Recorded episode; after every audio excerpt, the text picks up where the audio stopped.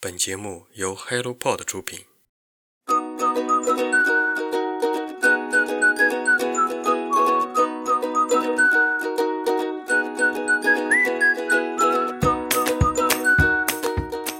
Hello，大家早上好，欢迎来到晨间书室，我是 Masa。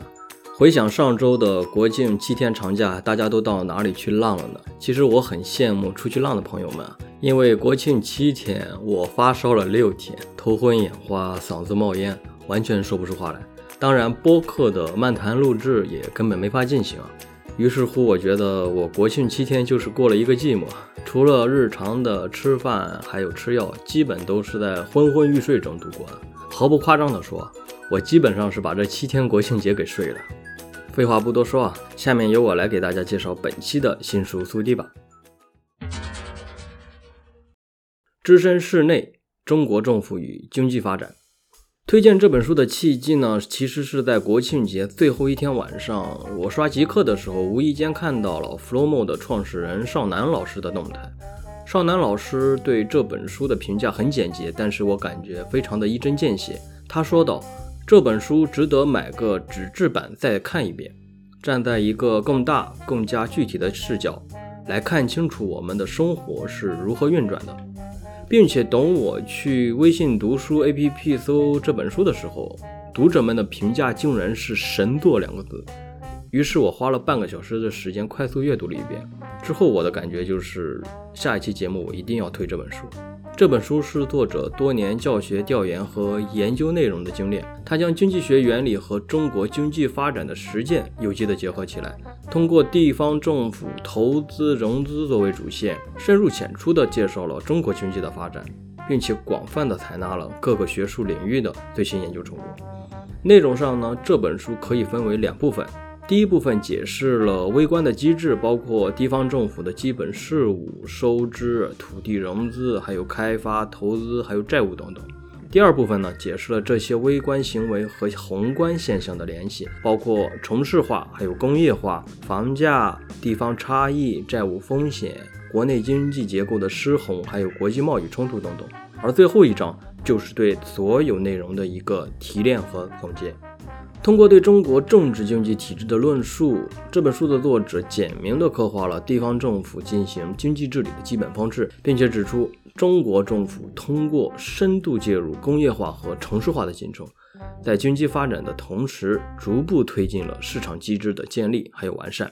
它以一种有别于发达国家的方式实现了经济的奇迹。由于我本身的工作呢，其实是在体制内地方投资招商领域内工作。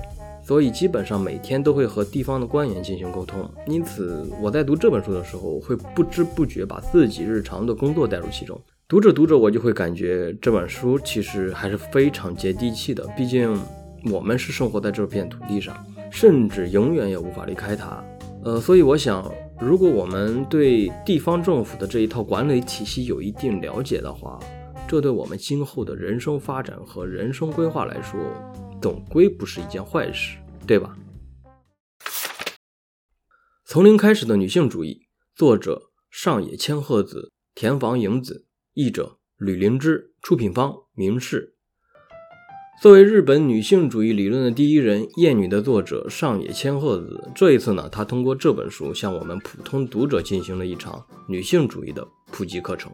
什么是女性主义？为什么我们需要女性主义呢？那如何用女性主义进行思考呢？围绕着上述种种问题呢，日本著名的学者上野千鹤子，还有著名的漫画家田房英子女士，开始了一场从零开始的女性主义课堂。在这本书中，他们用幽默的语言、传神的漫画来回想女性主义的发展历程，谈到了母女关系、性、工作。爱情、育儿等日常我们能接触到的议题，这堂女性主义的课程不仅仅开启了全新的旅程，更告诉了我们，女性主义不仅仅关乎女性，更关乎我们每个人的日常生活。上野千鹤子，一九四八年出生于日本富士县，是日本的社会学者，东京大学的名誉教授，日本女性主义理论及运动的领袖人物，从事了四十年的教育和研究工作，代表作有《父权制与资本主义》。一个人的老后，还有艳女等等。本书的作者吕灵芝是日语和英语的译者，厦门大学的日语硕士，主要的代表作有《余生皆假期》《正立小丑》《向着光明》《日本贫困女子》。其实，自从我的女儿小安安去年六月份来到这个世界上，我便一直开始关注女性如何在中国社会的生活状况。因为我们的社会其实是一个很典型的一元化还有父权社会嘛。当然，虽然相比日本和韩国来说，我觉得女性问题已经好了很多，但是传统观念的束缚总会在方方面面体现的淋漓尽致啊。如果你跟我一样，同样关注中国社会下的女性群体，我想这本书可能会给我们带来一些思路。对了，如果你经常听访谈类的播客的话，读这本书的时候，你可能会跟我一样，看着字里行间两位女士的对谈文字，慢慢的就会有一种在幻听一场女性主义的对谈播客。还有还有，这本书的策划人和特约编辑明世的陈老师也非常希望能让更多的中国读者通过这本书来了解女性主义。下面我们来听一听他对大家的一番介绍。大家好，很高兴晨间书室推荐《从零开始的女性主义》这本书给大家。我是这本书的编辑陈希颖。《从零开始的女性主义》是日本女性主义理论第一人、厌女作者、东京大学的名誉教授上野千鹤子第一本面向普通读者的女性主义的普及读物。她以对谈的形式向我们普及了女性主义的概念、历史、内涵，以及女性主义对我们日常生活的重要性。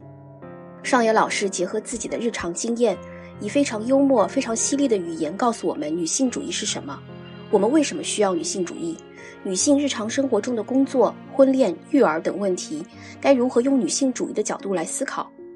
上野老师从女性主义的基本概念出发，破除了人们一直以来对女性主义的误解、偏见与迷思。他告诉我们，女性主义绝不是弱者试图变为强者的思想，它是追求弱者也能得到尊重的思想。女性主义不仅包含女性、残疾人、老人、儿童作为弱者，也是女性主义所关注的。我们每个人都曾经是弱者，也将以弱者的身份终老。女性主义应该是关乎所有人的学问。是不论男女老少，每个人都应该去了解的学问，所以我想将这本书推荐给每一个人。青蛇，作者李碧华，出品方新经典文化。